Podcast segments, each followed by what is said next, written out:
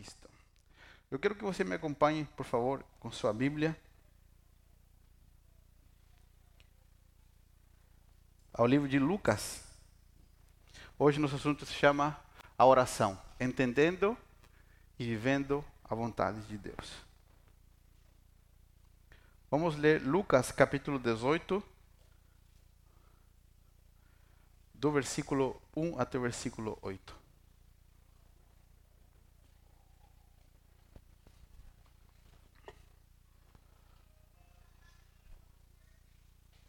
Lucas 18, do versículo 1 até o versículo 8. Diz assim: Jesus contou a seus discípulos uma parábola para mostrar-lhes que deviam orar de vez em quando. Vamos lá. Você está comigo na oração, na leitura? Jesus contou aos discípulos uma parábola para mostrar-lhes que deviam orar quando vem no culto. Não? Que deviam orar sempre e nunca desanimar ou desfalecer. Disse ele: Havia uma, numa cidade um juiz que não temia a Deus, nem se importava com as pessoas. Uma viúva daquela cidade vinha a ele com frequência e dizia: Faça-me justiça contra meu adversário. Por algum tempo o juiz não lhe deu atenção.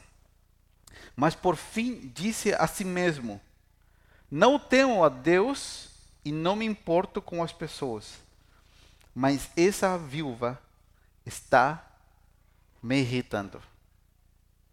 Vou lhe fazer justiça, pois assim deixará de me importunar ou de me incomodar. Então o Senhor disse: Aprendam uma lição com o juiz injusto.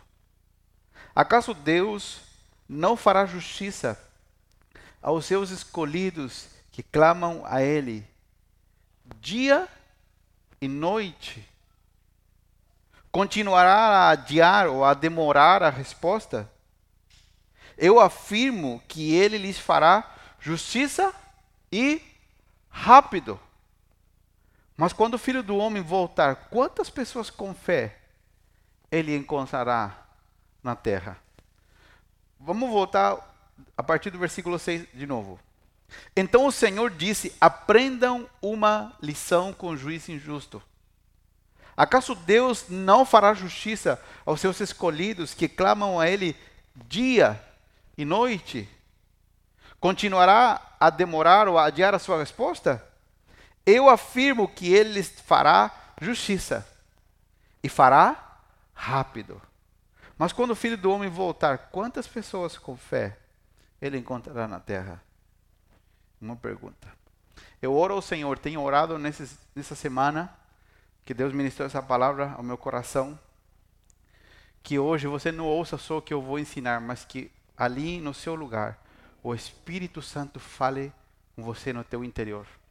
Que Deus remova tudo que tiver que ser removido. Porque nós estamos num momento propício para entender a importância da vida contínua de oração. Amém? E disso que nós vamos falar hoje. Vamos explicar um pouquinho a parábola. Nessa parábola, assim como em outras parábolas, Jesus fala das pessoas que pedem algo constantemente. Jesus conta outra parábola em outro momento e disse que, que quero contar essa história só para unir uma com a outra. Diz que, porventura, se um amigo for de noite receber uma visita inesperada de noite, Jesus disse assim: receber uma visita inesperada de noite, e ele não tiver alimento, o que, que ele faz? Ele vai na casa de outro amigo para pedir comida. O amigo já está dormindo e diz: Eu não vou levantar. Mas esse homem que precisa de um alimento para receber visita em casa, continua batendo, insistindo, insistindo. E Jesus disse assim: Esse rapaz não vai levantar porque é amigo dele, mas vai levantar porque ele está insistindo e não para de bater. E aqui Jesus também está contando outra parábola para nos ensinar como Deus quer que nós oremos.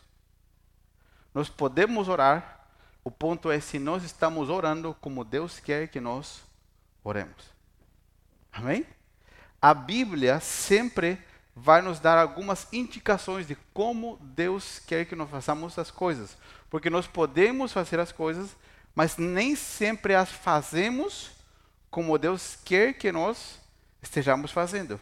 Então, às vezes, a nossa resposta ou a, o que irá acontecer depois de uma ação nossa não é o que nós esperamos, às vezes, ou não é o que Deus quer fazer, porque nós estamos fazendo algo, só que não estamos fazendo da maneira que Deus espera que nós façamos. Amém? Então a Bíblia, ela é muito clara. E quando nós falamos sobre a oração, primeiro nós devemos entender biblicamente o que, que é oração. Parece simples. Ah, o que, que é orar segundo as Escrituras? Porque aqui eu tenho um público bem variado. Aqui eu tenho pessoas que conheceram Jesus há um mês, dois meses. Tem gente que é cristão há 20, 30 anos, 40 anos. Tem muita experiência e tem gente que está há, um, há um ano convertido, há um par de meses, batizado recentemente. O que, que é oração? A resposta mais rápida que, eu, que nós poderíamos dar, a mais asa, oração seria falar com Deus. Porque muitas pessoas têm um, uma um certo bloqueio quando perguntam se será que eu posso orar? Nós podemos orar. Nós cantamos a última música que agora o caminho está aberto. Jesus abriu o caminho para que nós possamos ir diante da presença de Deus. Agora, essa resposta não está equivocada. Orar é falar com Deus, mas ela é muito simples para tudo o que realmente significa orar. Por que, que eu estou dizendo isso? Porque a palavra oração vem da mesma raiz que a palavra adoração. Elas parecem parecidas no português, né? mas no original grego elas vêm da mesma raiz, do mesmo lugar. E adoração significa literalmente quando um cachorrinho. Se você lê o, o, o dicionário mais famoso de, da língua grega, você pode procurar no Google. Coloca adoração, significado da palavra em grego. Você pode bater um Google que lá o Google vai te responder. Normalmente o Google vai responder do dicionário Strong, que é o dicionário mais comum, que tem tanto do Antigo como do Novo Testamento. E você vai ver o significado lá. A palavra adoração é a palavra proscuneo. Proscuneo. Adoradores proscunete. E a palavra adoração é proscuneo. Ela começa com, essa, essa, essa palavra, pros. A palavra oração também começa com pros, vem da mesma raiz. Por quê? A palavra adoração significa como um cachorrinho que beija a mão do seu Senhor, ou como alguém que se prostra diante da presença de um rei. A palavra oração e adoração vêm da mesma raiz. Então, orar não é somente falar com Deus. Orar é falar com Deus prostrado diante de Deus. Vou, eu vou repetir. Orar é falar com Deus prostrado diante de Deus. Por que prostrado? Pastor, significa que eu tenho que orar é, de barriga no chão? Não necessariamente. Tá? Você pode orar, mas não necessariamente isso. O que, que tem a ver com estar prostrado? Tem a ver com estar rendidos diante do Senhor, com nos jogar por completo sem temer a nada. Quando nós oramos, nós deixamos de lado os nossos desejos, os nossos sonhos, as nossas vontades, porque o princípio da oração é confiar que Deus nos ama. E eu só posso abandonar as minhas seguranças humanas quando eu entro para orar, crendo que Deus me ama. Amém? E eu quero explicar isso rápida e brevemente. Por que Jesus morreu numa cruz e não em outro lugar? Existem várias respostas. A cruz era o pior instrumento de tortura da época. Se a gente podemos um dia até colocar um vídeo aqui para entender um pouco como Jesus morreu na cruz. Como as pessoas morriam né, afogadas. Quem já teve quem já teve quase beira da morte, sentindo falta de ar, sabe que é complicado você estar tá com falta de ar. Jesus apanhou, Jesus foi condenado em duas instâncias. Jesus, Jesus foi apanhou por seus irmãos judeus e ele foi condenado pelos romanos a ser crucificado. Normalmente alguém ou apanhava no corpo ou era crucificado. Jesus teve duas condenações. E ele fez tudo isso no nosso lugar. Por que, que ele foi numa cruz e não morreu de outra forma?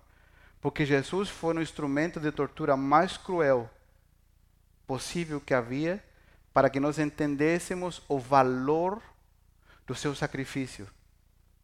Jesus morreu uma morte tão terrível porque essa morte tão terrível era o resultado do nosso pecado. Deus não precisa fazer mais nada comigo para me provar que ele me ama. O maior, a maior prova de amor de Deus comigo foi que Jesus morreu numa cruz por mim. Jesus te ama profundamente. Deus te ama com tudo o que Ele tem para te amar e para me amar. A prova maior é, a própria palavra de Deus diz: se Ele, que não poupou nem o seu próprio filho, Deus deu o melhor que Ele tinha e Jesus morreu a morte da cruz, que era a pior morte, para nos mostrar claramente. Deus estava dizendo: Eu vou provar para vocês que me negaram, que cuspiram na minha cara, que desconfiam de mim todos os dias, eu vou provar para vocês que eu amo vocês. Nós deveríamos estar mortos. O raio deveria ter caído sobre a nossa cabeça, mas é a misericórdia, a graça e o amor de Deus que nos alcançou quando nós não merecíamos ser alcançados. Você concorda comigo que nós não merecíamos ser alcançados, mas a misericórdia de Deus, o amor de Deus esteve acima de tudo e o Senhor um dia nos encontrou. O Senhor nos encontrou. Nós, eu não estava buscando Deus.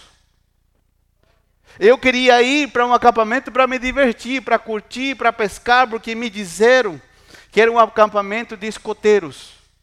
Eu não fui buscar Deus, eu rejeitei Deus de todos os jeitos que eu podia ter rejeitado, porque me foi oferecido diversas vezes, mas foi Ele que me encontrou, quando eu não merecia ser encontrado. Porque o amor, a misericórdia e a graça do Senhor está acima daquilo que nós merecíamos receber em troca do nosso pecado. Mas Jesus tomou o nosso lugar naquela cruz.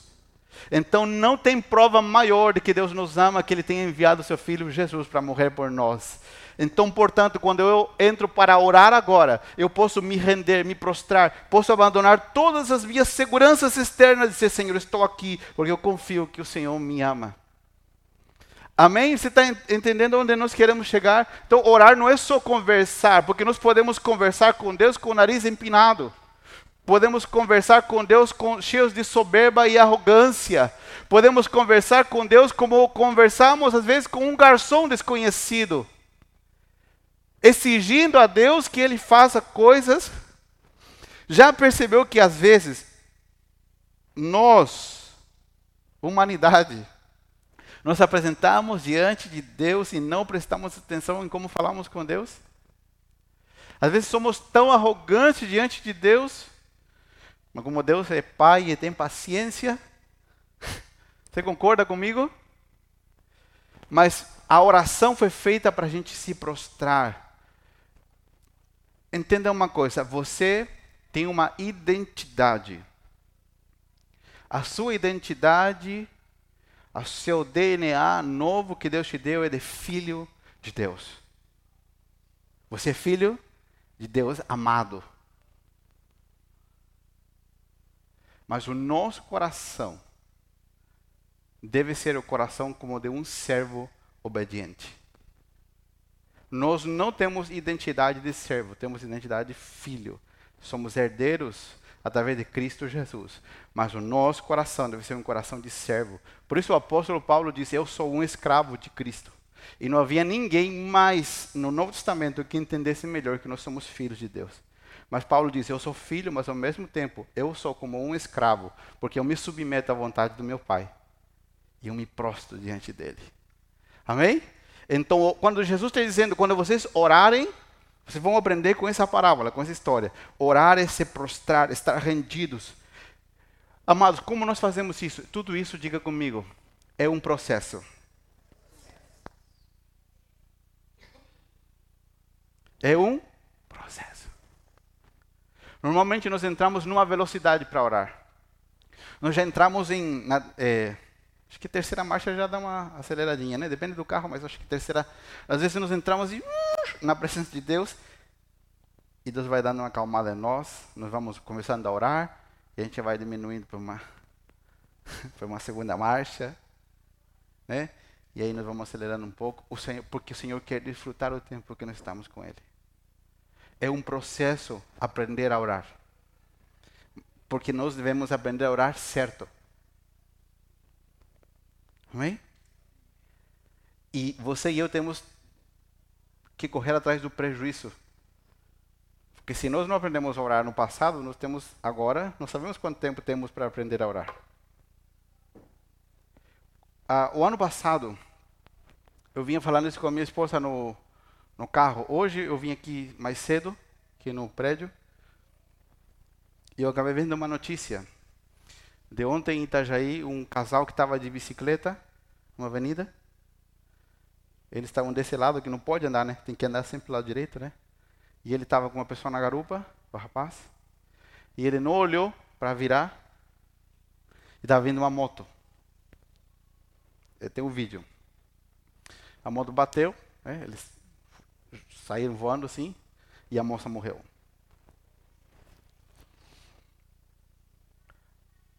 Às vezes nós estamos pensando assim, não, amanhã eu vou orar. Se mês que vem eu me comprometo mais para orar. Ano que vem, esse ano. Amados, nós devemos orar hoje como se fosse o último dia da nossa vida. Quando eu estava no hospital ano passado, em maio do ano passado, quase morrendo. Literalmente. O único que eu pensava, pensava óbvio que eu estava pensando na minha família, na igreja, mas assim, o que mais consumia a minha mente e meu coração era uma pergunta. Uma pergunta comigo mesmo. Será que eu vivi? Será que eu vivi ao máximo para a glória de Deus a minha vida. Porque chegou uma hora que eu pensei que eu ia morrer. Na, na última madrugada crítica que eu tive, que eu tive com Covid e fiquei muito mal. Na última madrugada crítica que eu tive, que o, eles me, é, oxigênio que eu estava usando no banheiro acabou. Era três e meia da manhã, acabou. E na minha mente veio a imagem de alguém se afogando na praia. É porque eu, é eu que estava me afogando mesmo, morrendo. Eu achei que, nessa madrugada eu achei que ia morrer. E a pergunta que vinha à minha cabeça é: será que eu vivi a minha vida para a glória de Deus, para ser inspiração para outros, para a glória de Deus? Porque nessa hora, irmãos, tudo o demais, pelo menos na minha mente, desapareceu. Nós não podemos esperar o ano que vem para nos dedicar a aprender a orar. Nós temos que ser é, intencionais agora e aprendermos a orar. Eu não estou sendo fatalista. Eu não quero morrer. Eu acredito que você também não. Alguém quer morrer? Não? Não? Então, eu também não quero morrer. Ninguém quer morrer, é óbvio. Mas às vezes nós precisamos passar por situações extremas para que mude a forma de vermos a vida. Amém? Então, orar é estar rendido e entregar nas mãos do Senhor a nossa confiança. Agora eu quero pontuar algumas coisas. Se você escreve, vamos ir para uma lista aqui. Por que precisamos orar? Porque Jesus disse na parábola, irmãos, eu quero lhes mostrar uma parábola para que vocês aprendam a orar sempre. E na parábola diz que aquela mulher estava dia e noite, estava lá constantemente. E Jesus disse: Por acaso Deus não fará justiça àqueles que clamam a Ele dia e noite? Não é aqueles que clamam cada seis meses, ou, ou no Natal, ou na virada. Já vi que tem gente que é, é daqueles que oram só na virada, né? Dobre o joelho na virada e consagra o ano ao Senhor. Assim, mais ou menos, né? Esse dia e noite. Amém? Irmãos, Pode ser que essa palavra seja como um xarope muito amargo para você. Mas essa não é a minha intenção. A intenção é que essa palavra gere vida em você e em mim. Amém? Amém? Irmãos, essa palavra não é só para você, essa palavra é para mim. Todos nós precisamos permitir que a nossa oração vá a outro nível com Deus. Porque a vida que o Senhor nos dá, os desafios que o Senhor nos apresenta, você está percebendo que ao nosso derredor Há uma semana para cá, o ar mudou? Mudou? Então, como que te pegou esse ar? Te pegou assim? Te pegou orando muito ou orando pouco? Amém? Deixa eu continuar a mensagem aqui. Irmãos, essa palavra é para todos nós. A oração é indispensável para a vida do cristão. Quem não é cristão vive é, afogado em problemas o tempo todo. Nós temos problemas, mas nós temos uma chave, nós temos um lugar onde nós podemos ir de refúgio, que é a presença do Senhor. Muitas vezes você vai orar, você vai entrar na oração, você vai sair dela e o problema vai continuar, às vezes o problema vai dobrar, mas você vai sair de lá fortalecido e com paz, porque na oração nós temos um encontro sobrenatural com o Senhor. Amém? Primeiro, por que devemos orar? Nós devemos orar de duas formas. Mateus capítulo 6 e Lucas também, os discípulos perguntam a Jesus: Senhor, como devemos orar? Os discípulos não perguntaram outras coisas, mas perguntaram como devemos orar, porque eles percebiam que Jesus orava bastante. E eles percebiam que tudo que Jesus fazia era fruto, porque ele passava tempo orando. Ele era Deus mas sendo Deus, ele passava muito tempo orando. Não orando de forma religiosa, Jesus orava para se alimentar. Jesus passava a madrugada orando. E os discípulos curiosos, eles podiam ter perguntado várias coisas. Podiam ter perguntado como expulsar um demônio? Podiam, porque era algo corriqueiro. Podiam ter perguntado como andar sobre as águas? Será que o senhor não tem uma, uma dica aí? Como que o Senhor faz. Não é, não é, verdade? É que a gente lê como se eles fossem ETs. Eles não eram ETs, eles eram como nós. O que, que nos perguntaríamos se nós tivéssemos andado com Jesus? Nós íamos perguntar, é óbvio que nós íamos perguntar. Ah, como que o Senhor faz? Tem alguma. Outro dia eu vi uma entrevista de uma irmã. Ela tem, acho que 82 anos. É um podcast. E ela é uma mulher de Deus que Deus usa muito ela, não agora, de 40, 50 anos atrás, com palavra profética. Só que quem estava entrevistando ele, haviam vários jovens, né? Mas havia um meio sem noção assim na entrevista. Os demais estavam, mas havia um, mas não com má intenção, porque o rapaz não sabia fazer as perguntas assim, entendeu?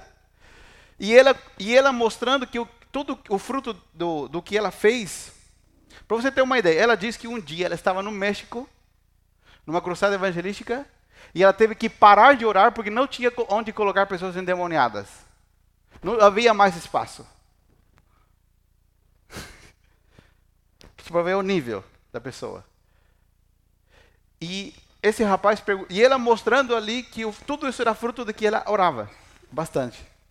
E o rapaz pergunta assim: a senhora podia me dar uma dica, uma dica para nós de como é para fluir no ministério profético? Como umas dicas que a senhora daria? Ela falou: você tem que primeiro conhecer a voz de Deus na oração. Ela não deu uma dica, ela falou, ela explicou como é a vida dela. E os discípulos perguntaram a Jesus como orar, porque eles perceberam que isso era o fundamento para todo o restante. Então Jesus em Mateus 6 ensina, querido, quando você for orar, no particular, quando você for orar, entre no seu quarto, ou entre no lugar onde ninguém mais te incomode e tranque a porta. E lá sozinho, você com Deus, ali você vai orar. Jesus é, ensina o Pai Nosso não como uma reza, mas sim, ok? Porque os dois, três versículos antes, Jesus disse que é, rezar é inútil, porque Deus não quer que nós repitamos palavras sequenciais sem ter entendimento, ok? Não é eu que digo, é a Bíblia que diz, ok? Jesus ensina o Pai Nosso como um fundamento da oração. Ele diz Pai Nosso, dando a introdução de que quando entramos a orar, temos que entender que Deus é o nosso Pai. E Deus disse: quando você for orar no particular, ore, se, se tranque no lugar. Pastor, eu posso orar dirigindo? Pode, mas não é o que diz Mateus 6. Amém? Porque dirigindo, você, ou você dirige, ou você presta atenção no que Deus está falando com você. Amém? Eu posso ali ter uma, uma leve conversa com o Senhor? Sim, mas o tempo de oração tem que ser num lugar exclusivo para você e Deus. Amém? Exclusivo. O lugar onde você para, o lugar onde você. Hoje nós temos que desligar o celular, não tem jeito. Porque nós temos um sério problema com os nossos telefones. Colocar no modo avião, desligar. Se você gosta de pôr música, não gosta. É, e se você tem YouTube e você coloca uma música no YouTube, né? E tá lá, e você tem propaganda e aparece uma música da Anitta no meio da, de uma adoração. Já imaginou? Imaginou? Porque não tem propaganda no YouTube? Então, não é verdade? Então, tudo isso pode contaminar, porque Jesus estava se referindo a um momento íntimo de duas pessoas, ok? Então, a primeira forma de orar não é uma opção, nós devemos orar, senão você morre. Essa palavra aqui, ela é para todos.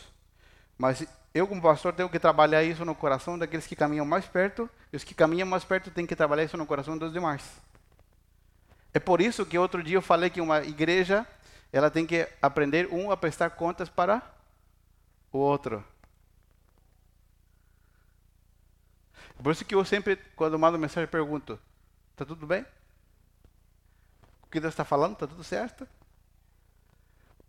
É porque nós precisamos nos cuidar uns aos outros. Porque se meu irmão que caminha comigo para de orar e eu não cuido da vida dele, eu estou eh, entrando num erro porque eu tenho que proteger meu irmão. No orar é como o mau hálito.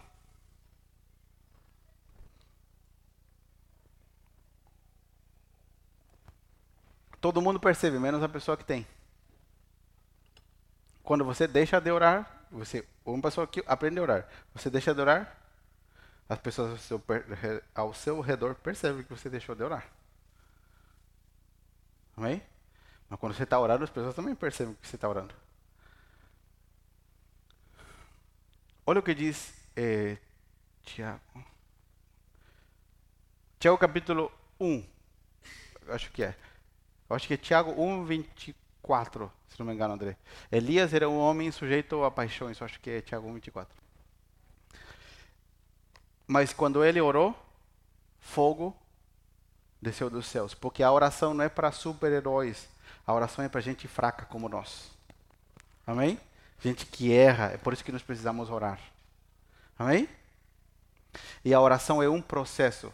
E eu quero explicar isso rapidamente. Não era, né, André? Tá sem problema. Mas é Tiago, não lembro o capítulo. Quando eu cheguei no Brasil há, há 14, 14 anos atrás, 14 anos e meio, em 2008, eu não sabia falar português. Não falava nenhuma vírgula em português, né? porque vírgula em espanhol é coma. Aqui é ponto e vírgula. Em espanhol seria ponto e coma. Tem nada a ver, né? Nem a vírgula eu sabia falar. Falava nada. Nada, nada. As pessoas que sabiam, algumas pessoas, não todas, algumas que sabiam que eu vinha para o Brasil, é, elas disseram para mim: você é louco. Você acha que vão te dar aula em espanhol? Ah, na escola de missões que você vai? Você é louco, você não vai aprender nada. É, um pouco louco eu fui mesmo. Mas eu sabia que Deus havia falado comigo. Eu sabia que Deus havia falado comigo. Então eu vim. A primeira aula que eu tive foi uma aula bem técnica de homilética. que é de como preparar uma mensagem bíblica, e o meu professor era advogado. Para piorar, então a linguagem dele era muito mais complicada, mas eu entendi tudo. Isso foi só na primeira aula, tá? Na primeira aula eu sentei e a impressão que deu é que o Espírito Santo sentou do meu lado, é a impressão, tá?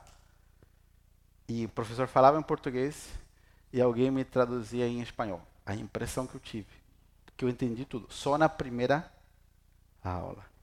Daí para frente eu tive que fazer a minha parte, me esforçar. E eu fui para a biblioteca e eu tinha um, matérias que eram opcionais.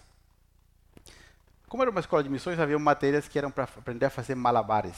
Eu queria fazer malabares. Queria aprender. Então eu abri mão dessas matérias, era para aprender a cuspir fogo. Queria cuspir fogo. E eu pedi autorização e eles me deram autorização para ir para a biblioteca. E o primeiro livro que eu li em português é esse aqui, eu consegui achar de volta. O Homem Segundo o Coração de Deus, Luiz Palau, um evangelista argentino. Ele fala sobre a diferença entre o rei Davi e o rei Saul.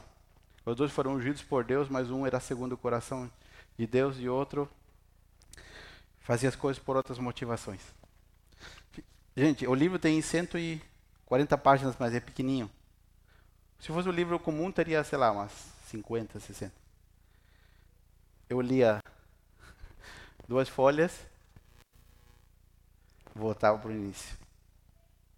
Lia mais umas três, quatro e voltava. Que é, o espanhol e o português é parecido, mas a gente se engana muitas vezes. Com o dicionário do lado, eu tinha aula durante o dia, à noite eu fazia isso, no meu tempo livre. Por que eu trouxe esse livro aqui? Porque hoje, depois de 14 anos, eu achei esse livro esse ano. Depois de 14 anos, que eu consegui achar esse livro de novo. Parece uma piada que naquela época eu li. Lia cinco folhas. Né? E assim é a nossa vida de oração. Quando nós começamos a orar, nós não sabemos tudo como orar. O ponto não é você já querer ser o melhor que ora no primeiro dia. O ponto é não desistir de orar. Não desistir de orar. Fábio, faz um favor para mim. Ali no escritório tem uma prateleira com livros e tem uma prateleira assim que tem uns 4, 5. Está escrito Paulo para todos. Você traz para mim? Irmãos, imagina, Outra coisa, quando eu lia, eu saía com uma dor de cabeça todo dia. Eu fiquei quase três meses com dor de cabeça todo dia. Porque o espanhol com o português, o português tem sons nasais. Muitos. Então, por exemplo, obrigado. Ó, isso aqui é uma série que eu comprei outro dia de livros para ler. Por que eu pedi para trazer isso aqui? Porque para quem começou lendo um livro desse, com sofrimento, há 14 anos atrás. E hoje eu posso comprar livros tranquilamente. Por quê? Porque tem coisas que você vai desenvolvendo com não desistir. Deus não espera que nós saibamos orar no primeiro dia. Por isso Jesus disse: vocês devem orar sempre, sem desistir, sem desmaiar, ser contínuos constantes. Amém? Termino falando sobre a dor de cabeça, porque não tem nada a ver com a mensagem, mas eu vou concluir a história. Por que, eu tinha dor de cabeça? Porque você tem que mexer muito a mandíbula para saber as palavras, para falar direito. E eu tinha os, o desafio de falar português. Não tinha como ficar sem falar. Na escola tinha colegas é, que falavam espanhol, mas nós éramos proibidos de falar espanhol. Tínhamos que falar português, não tinha jeito, tinha que falar. E o esforço para poder falar certo produzia muita dor de cabeça. Até o dia em que eu acordei e eu havia sonhado que eu estava falando português no meu sonho. Nesse dia eu soube que o problema havia acabado e que o cérebro já havia reconhecido outro idioma e que eu conseguia pensar em espanhol e em português. Isso é um processo, tá? Segundo, Primeiro, eu devo orar no particular. Segundo, eu devo orar com meus irmãos e orar como igreja. A Bíblia diz assim: se dois ou três estiverem de acordo sobre um assunto, tudo o que pedirem. A Bíblia fala da importância da vida em comunidade. Se nós formos não vamos ler o texto, mas se nós formos para a Bíblia, nós vamos descobrir em Atos, por exemplo, dos apóstolos, que os apóstolos Pedro, João, eles eh, tiveram um problema. Depois Pedro foi preso. Imediatamente, quando Pedro estava preso por pregar o evangelho, não foi um irmão que orou para Pedro ser solto da prisão. Era a igreja que estava orando junto. A Bíblia não diz quanto tempo eles oraram, mas a Bíblia diz que eles oraram até que um anjo foi na cadeia e libertou Pedro de lá. Amém? Então tem duas formas de nós orarmos. Primeiro, no particular, eu oro para alimentar a minha vida. E segundo, eu oro como comunidade, com meus irmãos, quando nos juntamos para orar por um propósito só. E Deus só responde quando nós oramos igual. Temos que estar de acordo. O mais difícil é estarmos de acordo. Quando conseguimos estar de acordo, o Senhor nos responde. Quando, quando eu oro, eu me encontro no lugar onde Deus está escalando pessoas para ser a resposta. E escute isso aqui é importante. Quando eu oro, eu me coloco no lugar onde Deus está escalando pessoas. Escalando, tu não entende essa palavra, né? Escalando pessoas, ou encontrando pessoas para ser a resposta daquilo que Deus quer fazer. Como eu sei disso, vamos abrir a Bíblia em Ezequiel 22, por favor. Ezequiel 22, do versículo 28 ao 30.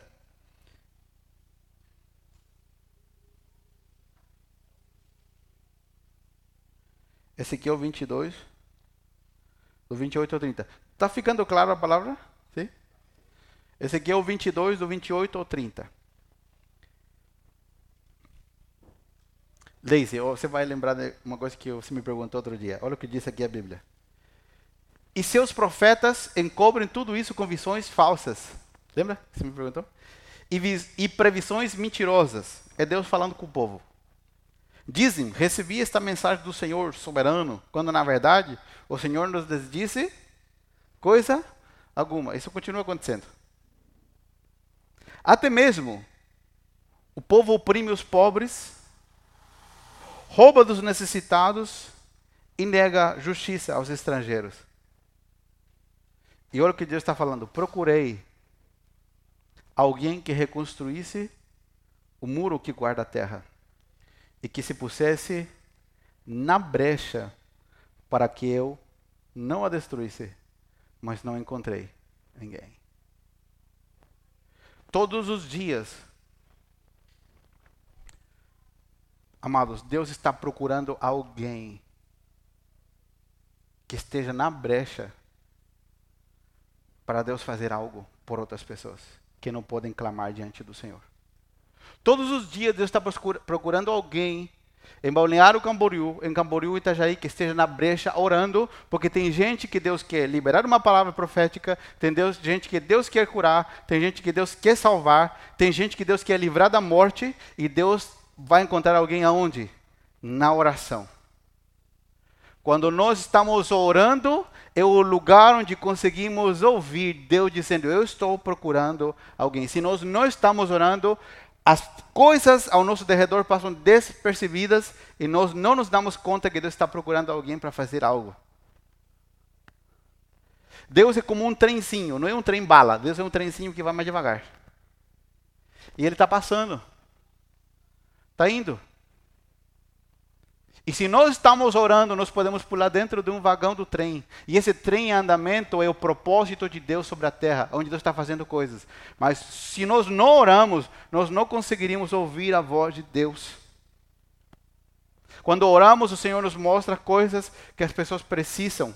Quando estamos orando, o Senhor nos revela coisas que as pessoas necessitam. Quando oramos, Deus começa também a tratar com a gente. Olha o que Deus disse aqui para esse aqui. Eu, eu queria alguém que estivesse na brecha. Todo mundo sabe o que é uma brecha? Sabe o que é? Um buraco, um espaço no muro. Mas não encontrei. Deus continua procurando pessoas que estejam na brecha. Na brecha por quem, pastor? Deus procura que você esteja na brecha por tua família que ainda não conhece Jesus.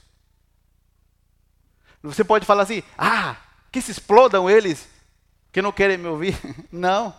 Você tem que estar na brecha por eles, clamando ao Senhor, dizendo: Senhor, tem paciência. Espera mais um pouco. Envia alguém. Se eles não querem ouvir eu, envia outra pessoa para que outra pessoa pregue para eles. Senhor, toca na vida deles. Alguém que está orando constantemente. Deus, quando Ele nos vê na oração, Deus nos responde quando nós somos aqueles com o coração quebrantado, aqueles com o coração humilde, aqueles com o coração. O que é ser humilde e quebrantado diante de Deus? Humilde e quebrantado diante de Deus não é ser um coitado diante de Deus, não é ser um mendigo. Isso não é a visão bíblica.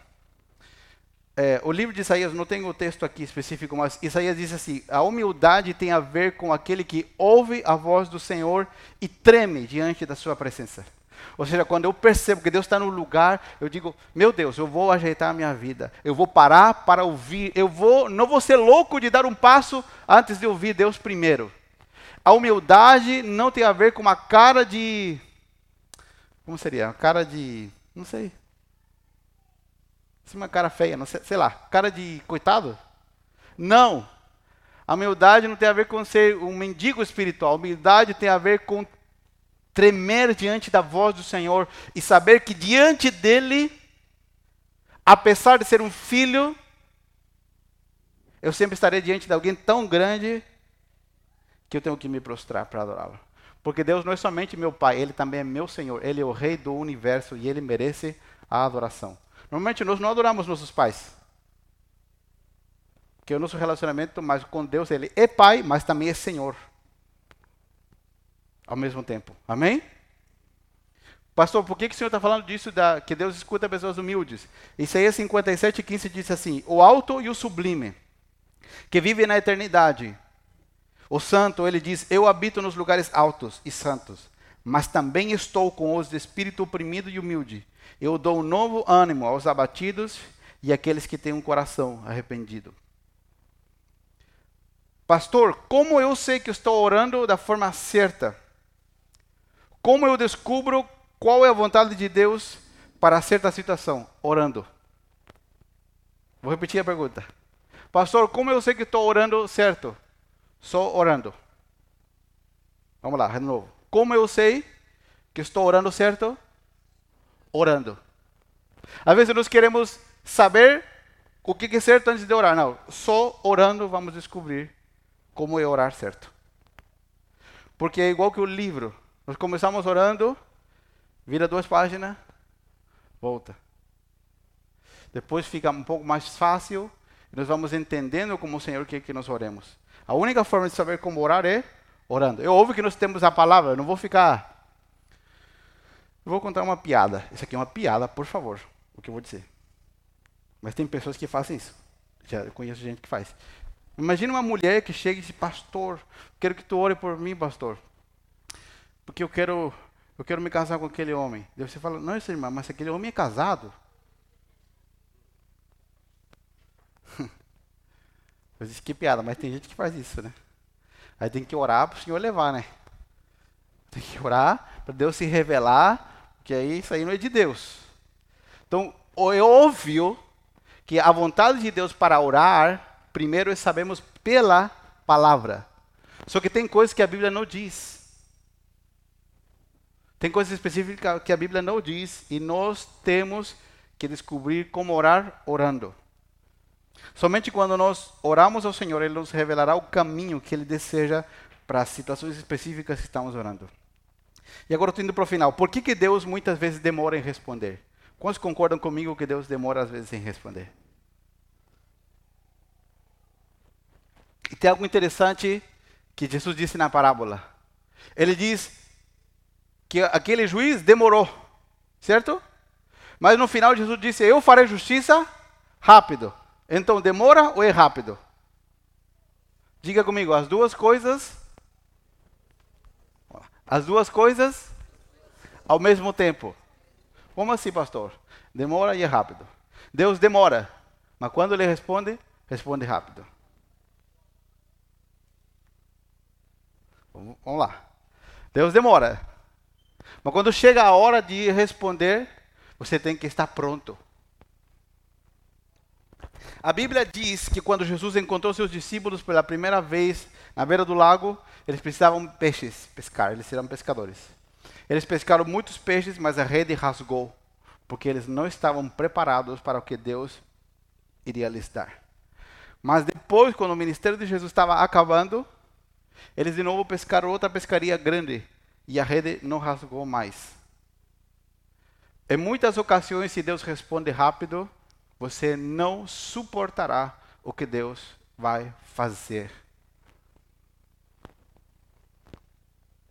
Pastor, por que Deus demora em responder? Porque Ele quer trabalhar em você a perseverança, em você e em mim, a perseverança na oração. Por isso Jesus disse: vocês têm que orar sempre, sem desmaiar. Porque Ele que determina o tempo. Pastor, por que Deus demora em responder muitas vezes?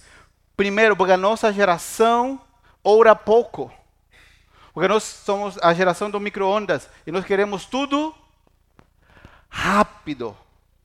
Queremos internet rápida. Quando a gente recebe um, um vídeo no WhatsApp com e, e você está num lugar que não tem muita, não pega muito sinal, você fica feliz, fica irritado que o negócio não carrega.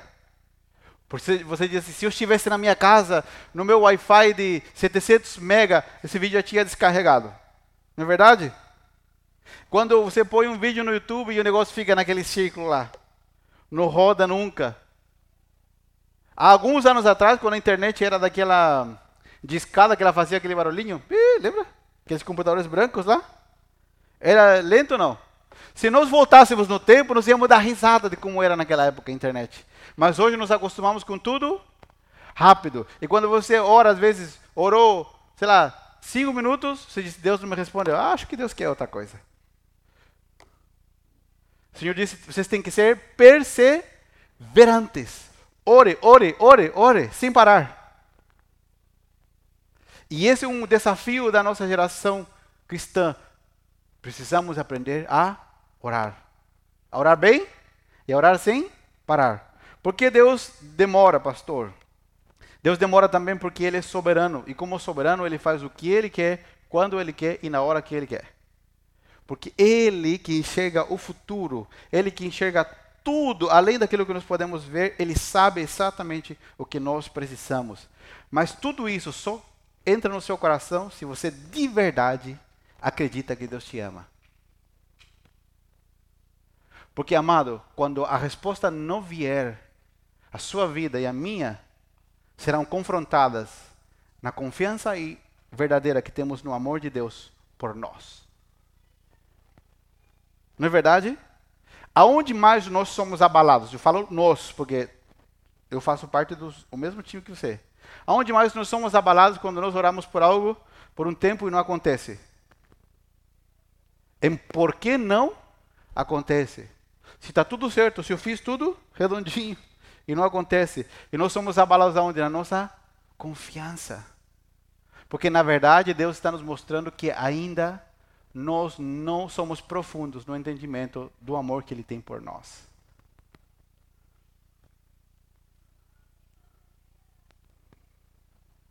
Se você contrata um profissional, qualquer área,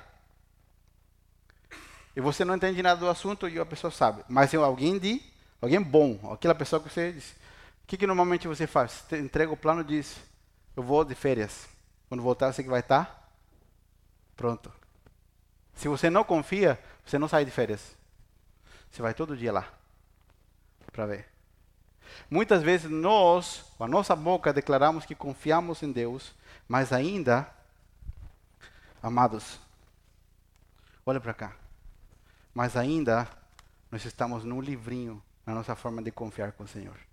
E isso não é ruim, isso é que ainda estamos no início do processo. Não pare. Não pare de buscar o Senhor para que o nível de confiança que você tem nele aumente, ao ponto que nada do que nós esperamos aconteça e o nosso coração esteja guardado em perfeita paz. E saibamos que o nosso Deus não falha, que ele nunca chega tarde, mas ele também nunca chega adiantado.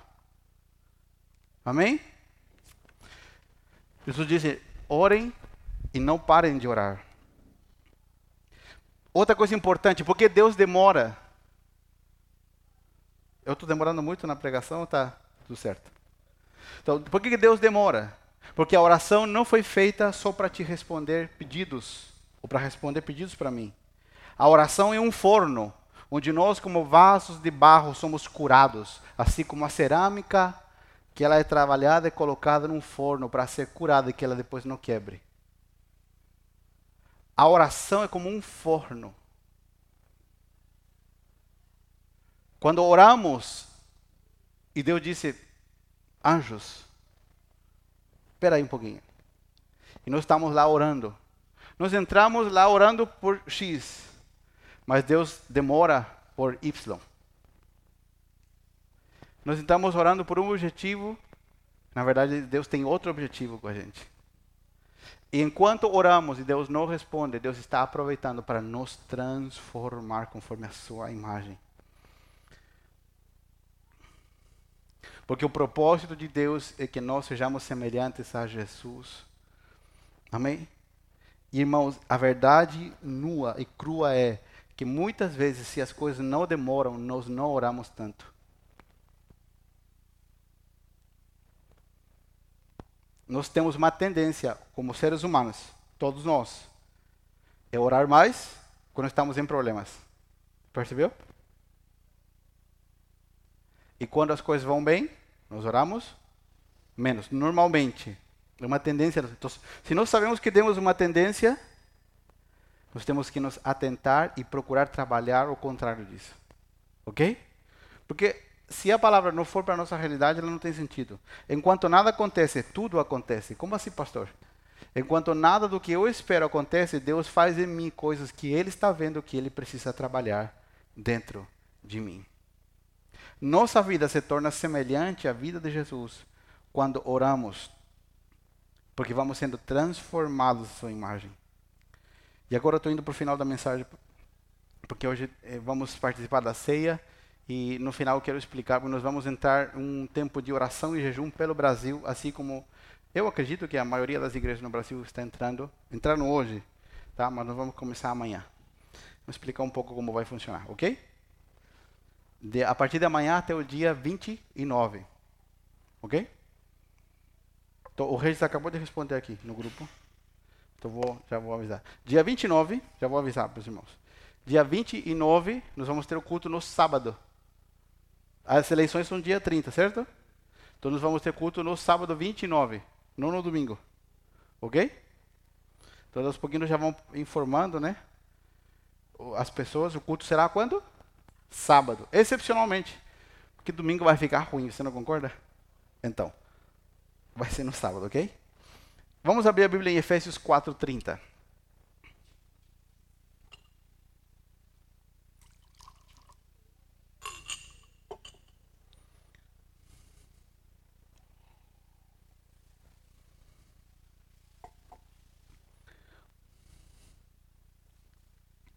Efésios 4:30.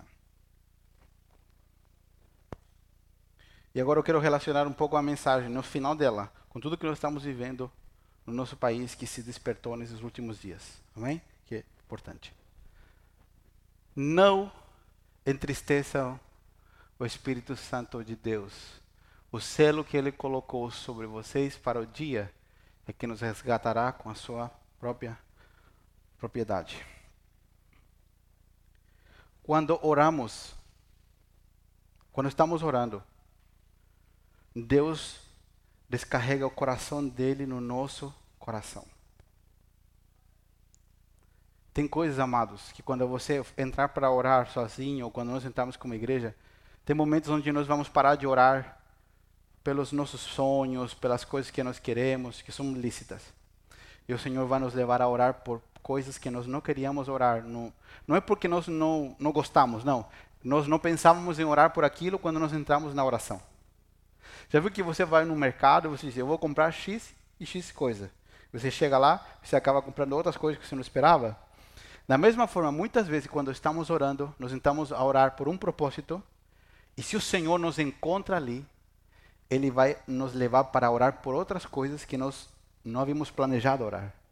Quando nós estamos orando, o Senhor quer descarregar o seu coração em nós, porque o Espírito do Senhor se entristece com o pecado, não só da igreja, mas com o pecado do mundo.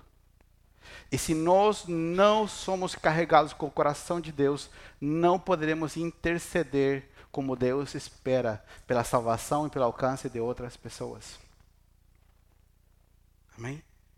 E eu vou, vou explicar e vou usar algumas das coisas que mais nós falamos nesses últimos, nesse último mês, eu acredito. E está se falando agora. Quantos já vimos? Eu achei uma publicação minha de 2019 sobre o aborto que em 2019, vou procurar aqui, para me perder. Deixa eu achar aqui. Em 2019, o maior índice de mortes no mundo foi por causa do aborto. Você sabia disso? Aqui, ó, achei. O aborto foi a maior causa de morte em 2019, matando mais de 42 milhões de bebês. Isso só aumenta a cada dia. E eu quero explicar uma coisa: nós somos absolutamente contra. Deus é contra o aborto. A igreja é contra o aborto. É, podem pensar o que quiser, mas é a palavra de Deus. Deus é a nossa vida e Ele é a nossa vida em abundância. Amém? Mas eu quero, eu quero te abrir os olhos para algo importante com ou sem lei, as mulheres vão continuar abortando. Nós vamos defender a vida sempre. Nós vamos defender que as leis não mudem para que seja fácil. Mas isso não inibe que as pessoas continuem fazendo. Por que, que eu estou dizendo isso? Porque se o Senhor não conseguir descarregar no nosso coração o que Deus sente pelas mulheres que abortam, nós jamais intercederemos pelas mulheres que abortam todos os dias ainda. Nós somos absolutamente contra a legalização das drogas, porque só famílias. Que tiveram gente que se drogou na sua família sabe. O terrível, ou pessoas que trabalharam com dependentes químicos sabem o terrível que é alguém ir no mundo das drogas. Só que não legalizando nenhuma lei de drogas, as pessoas vão continuar se drogando e nós, como igreja, temos uma responsabilidade, permitir que o Senhor coloque em nós a mesma dor que Ele sente, para que a nossa oração seja chorar por aqueles que vivem perdidos nas drogas e nós façamos algo para resgatar a vida deles. Amém?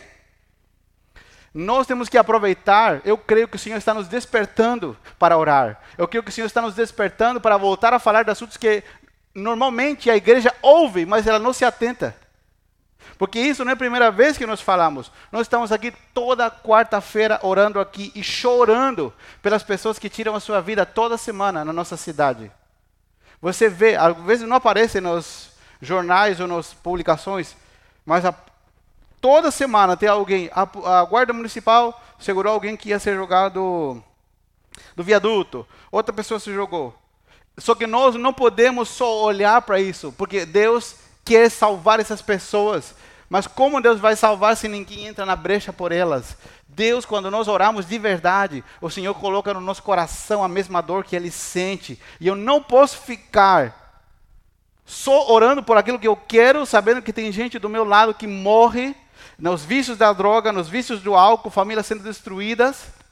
E se nós vamos orar de verdade, vamos nos comprometer a orar pelo nosso país, nós não vamos orar só por aquilo que vai acontecer no dia 30. Nós vamos orar por aquilo que vai acontecer depois do dia 30. O nosso trabalho como igreja vai continuar, não vai parar e não vai diminuir, vai aumentar. Mas para isso nós temos que nos levantar como gente que ora. Gente que ora. Sabe o que é orar e sentir o. Você está orando por alguma coisa sua e de repente o Senhor colocar uma carga no teu coração por pessoas que você não conhece, por pessoas que estão sofrendo coisas, por famílias. Isso é orar e receber essa carga do Senhor no nosso interior. E a igreja precisa voltar a interceder com lágrimas. Nós não vamos chorar para que Deus nos dê um carro novo. Nós não vamos chorar por uma benção, nós vamos chorar porque o Senhor se entristece por aqueles que morrem. Pastor, por que, que eu choro? Porque Deus está sofrendo por essas pessoas. E se eu não percebo no meu espírito que Deus está percebendo no coração dele, jamais vou me movimentar. É diferente orar, a orar tomado pelo Senhor, é lágrimas para outros. Porque quando oramos assim, os céus e a terra se movem. Deus está, na bre... está procurando quem está na brecha todos os dias. Com certeza, mulheres estão procurando dar um jeito em matar os seus filhos que estão no ventre. É porque isso não é publicado no Facebook. Mas se algum dia Deus permitir estar num grupo de amigas, você vai descobrir, porque as mulheres também não vão ser orgulhosas de se contar. Ah, eu fiz um aborto, mas tem mulheres que vivem com uma condenação na sua vida porque tiraram bebês. E homens que pagaram para fazer isso. Amados, coleio sem lei. Nós somos totalmente contra. Mas coleio sem lei. O nosso trabalho não vai parar. E nós não podemos só focar num lado e esquecer o outro. Que essa é a realidade que nós vivemos. Quantas pessoas se drogam ao nosso derredor? Quantos jovens perdem a vida toda semana? Família sofrendo, pai sofrendo. E o Senhor está chamando a igreja para orar, para que Deus mova os céus e a terra e essas pessoas sejam alcançadas pelo Senhor Jesus. Amém? Pastor, o que, que nós vamos fazer? Nós vamos orar para no nosso país não legalizar nada que seja contra Deus. Nada. Mas isso não vai anular o nosso trabalho. Nosso trabalho vai continuar. E a mesma intensidade que nós temos para agora querer para orar para que nada disso aconteça, nós temos que ter, depois que passa esse processo, orar por aqueles que se perdem, porque o trabalho da igreja não vai parar. O nosso trabalho não vai parar, nós temos muito trabalho. Irmãos, só quem já passou por um divórcio sabe o terrível que é. E o Senhor, muitas vezes, vai nos dar a possibilidade de, na oração, livrar casais que estão se divorciando, porque o Senhor nos deu o coração de interceder e orar por eles. Porque muitas coisas que aconteceram na sua e na minha vida aconteceram porque havia alguém na brecha por nós. Eu não fui para aquele acampamento no ano 1999 em janeiro de 99, eu não fui para aquele acampamento que eu fui para conhecer Jesus. Eu não fui para um retiro espiritual. Eu fui para brincar. Mas eu tinha uma mulher, a minha avó, estava toda madrugada na brecha por mim e pela minha família, sendo Senhor, salva meu neto, salva meu neto, salva meu neto. Tudo que acontece de milagre na nossa vida é porque tem alguém na brecha por você e por mim. Agora, nós temos que ser aqueles que estão na brecha pelas pessoas dessa nossa cidade, do nosso derredor. Senhor, livra ele das drogas. Restaura o casamento dele, Senhor. Me dá o amor para interceder como o Senhor intercederia.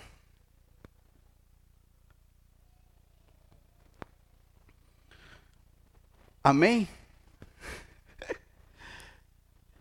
Terminando. Por que Deus, pastor, nos faz sentir essa dor muitas vezes? Porque é a única forma de acordarmos para a realidade e fazer aquilo que precisamos fazer como corresponde. Senão, somente oraríamos como uma obrigação, uma tarefa mais. Se Deus se Deus não coloca no nosso coração se Deus não coloca no nosso coração essa intensidade para orar, muitas vezes nós vamos orar como uma tarefa só. E nós devemos permitir que o Senhor nos envolva na oração. Que a oração seja com todo o nosso coração. Que seja algo real, algo genuíno. Amém? E eu creio que Deus está permitindo todo esse movimento no nosso país para que a igreja acorde e desperte para orar. Você não concorda comigo? O Senhor está permitindo tudo isso para quê? Para que nós despertemos para orar. Nós somos a geração evangélica no mundo que menos ora. Porque nossa vida ficou muito fácil. E a facilidade nos dá a tendência de orar menos. Nós precisamos nos voltar para a oração. E nós vamos pegar o embalo agora, desses, desses 29, não, menos 21 dias, né? Vamos pegar o embalo para que esse embalo não pare, para que nós continuemos orando, para que nós continuemos intercedendo. Nós temos uma sala de oração aqui toda quarta-feira. E o que nós fazemos aqui toda quarta-feira? Estamos clamando, estamos orando para as pessoas do nosso bairro. Tem um rapaz que vem dormir quase toda semana aqui. E nós temos que nos levantar. Na, essas coisas não podem passar despercebidas de nós. Sabe por quê? Porque quando não é nossa família, nós nos sentimos o mesmo. Se fosse a nossa família, nós intercederíamos. Mas o Senhor quer nos fazer muitas vezes sentir isso para orarmos com a mesma intensidade que oraríamos pela nossa família, por alguém que não é da nossa família. Oramos toda semana que o Senhor livre pessoas.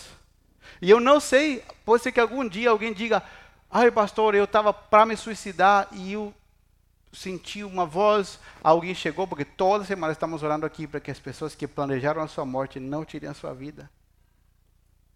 Para que pessoas sejam libertas das drogas, para que o poder de Deus se mova, para que Deus abençoe o nosso Brasil, para que Deus abençoe o nosso país. Estamos toda semana. Mas o Senhor quer que toda a igreja se mova para isso, a cada dia mais. A chegar ao ponto que nós possamos programar dias de 12 horas de oração juntos, clamando ao Senhor. Porque a oração não é um botão de emergência, botão de pânico que chama, né?